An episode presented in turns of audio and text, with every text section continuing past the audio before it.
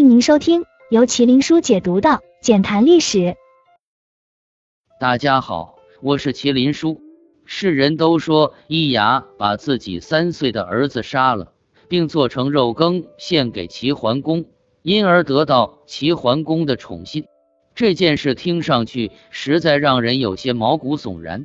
都说虎毒不食子，伊牙把自己的儿子杀了烹了，虽然自己没有吃，但毕竟是自己的亲生骨肉，就这样说杀就杀，而且烹制好了献给国君吃，真的有这种可能吗？除非他不是人。所以吴白书生怀疑这件事情的真实性。首先，这件事情并没有专门的记载，都是通过管仲。之口说出来的，《管子小称》中记载，管仲病了，齐桓公前去探望。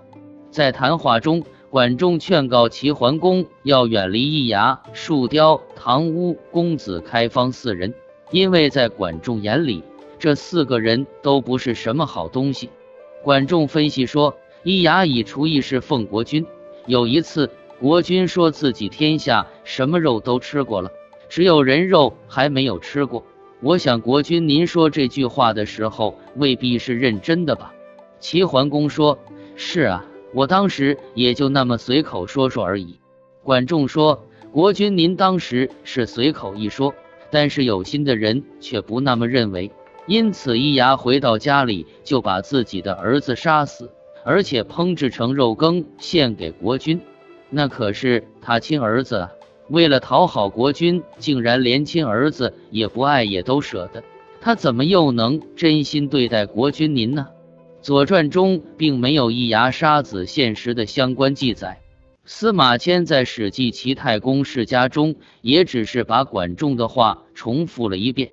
这说明易牙献肉羹给齐桓公或许是事实，但杀子且烹之管仲未必是亲眼所见。想来这是出自易牙之口，事情大概就是这样的。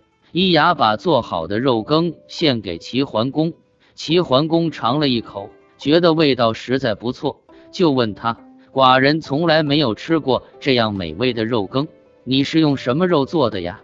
伊牙当时肯定会抹眼掉泪的说：“国君啊，您曾经说过您没有吃过人肉，微臣我记在心里。”这肉羹是我用我儿子的肉做的啊，人肉无处可买，微臣又不能向别人索取，只好把我的儿子杀了，做成肉羹来让国君您品尝，以表我对您的爱戴和忠心。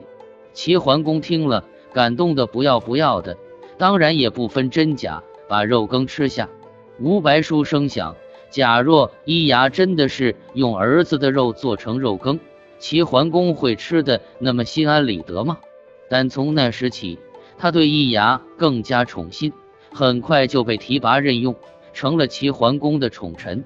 此事后来被管仲知道，因此便有了《管子小称》中的那番话。其次，易牙何人？易牙也叫狄牙，有资料上说他是彭城，也就是今天的江苏省徐州市人。但史籍中并没有具体记载。然而大家都知道，他是一位大神级的大厨。管子小称中管仲也说他以调和事功齐桓公。这里的调和并不是他做的是化解各方矛盾的官职，而是对齐桓公膳食味道的把握与调和。易牙本来就是厨师出身，烹饪技艺很高，很会做菜，尤其擅长于调味。所以很得齐桓公的欢心。最初，齐桓公就是觉得他做的饭菜好吃，把他封为庸人。所谓庸人，只是一个掌管宰割烹饪的小官。后来，伊牙被晋升为御厨。别看这只是一个负责国君膳食的庖厨，史籍中记载，春秋时期的御厨不但要负责君王的一日三餐。而且还能够参与重要的朝政。又有资料说，伊牙曾经开设了第一家私人饭馆，所以被后来的厨师们奉为烹饪祖师。但不知这一说法有何凭据。但不管怎么说，伊牙的烹饪技艺在当时乃至后世都受到了人们的推崇。王充《论衡浅告》中说：“涤牙之调味也，酸则卧之以水，淡者加之以咸，水火相变异，故善无咸淡之师也。”说的是一牙通过水、盐、火的调配和使用，做出酸咸合一、美味适口的饭菜。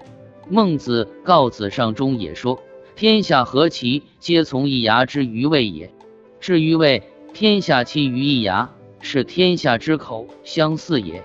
同样对一牙的调和之味做出了肯定。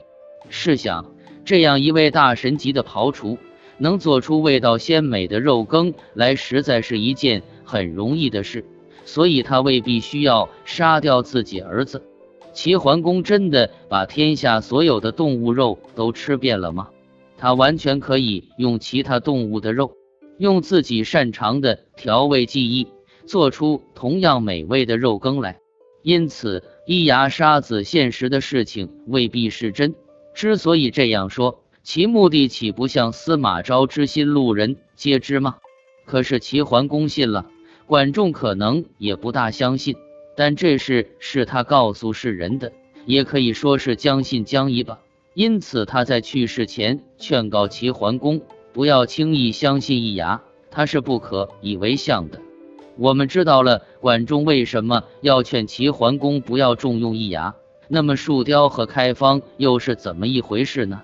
易牙不爱家人孩子，所以管仲以为他不会对国君忠诚；而树雕这个人则是不爱惜自己，因为齐桓公喜欢换人，树雕竟然自己把自己阉割了，进宫服侍国君，负责掌管内侍及宫女。开方本是魏国的贵族公子哥，所以人们又称他为魏公子开方。他本来可以做魏国国君的。却不知出于什么目的出使齐国。他表面上对齐桓公死心塌地，从魏国来到齐国十五年都没有回去看望他的父母，甚至在他父母去世时，他也没有回去扶丧。齐桓公在管仲病榻前论相时，管仲首先否定了易牙，接着以人情非不爱其身也，余身之不爱，将何有于公？否定了树雕，又认为天下没有人不关心自己的父母，而魏开方的做法实在不合乎天理人伦。于亲之不爱，焉能有于公？管子小称，所以他们都不能为相。其实齐桓公开始也是听从了管仲的劝告。管仲死后，他把易牙、树雕等人撵了出去，可是他管不住自己的嘴啊。伊牙被赶走之后，他竟然一点胃口也没有了，终日茶不思饭不想的。最后因为逐一牙而胃不治，竹树雕而宫中乱，竹公子开方而朝不治，又把他们召了回来。我们不得不承认管仲的眼光独到，最后的事实也证明了这一点，同时也证明了齐桓公的错误决定。后来齐桓公病重。伊牙等人因桓公诸公子争夺君位而发生动乱，齐桓公在病痛中饿死，尸体在床上放了六十七天，尸虫都从窗户缝里爬了出来，也没有安葬，其状实在悲凉。据说齐桓公死前用布幔蒙住了自己的脸，是因为他愧于去见贤臣管仲。关于伊牙的结局，史料中没有确切的记载。有资料说他在政变失败后逃到了鲁国。至于他在彭城的那些传说，大概是他后来又从鲁国逃到彭城之后的事了。我想这种人是不会身心善终的。这样狠毒的父亲，他若善终，那可真是没有了天理。树雕在动乱中被杀，魏开方则下落不明。世人之口大多喜于美味。而伊牙则为了迎合齐桓公而杀子，这未免有些太过狠毒和残忍。孟子说：“君子之于禽兽也，见其生不忍见其死，闻其声不忍食其肉。何况一牙所杀是自己的亲生儿子，所以孟子又告诫世人：君子远庖厨也。”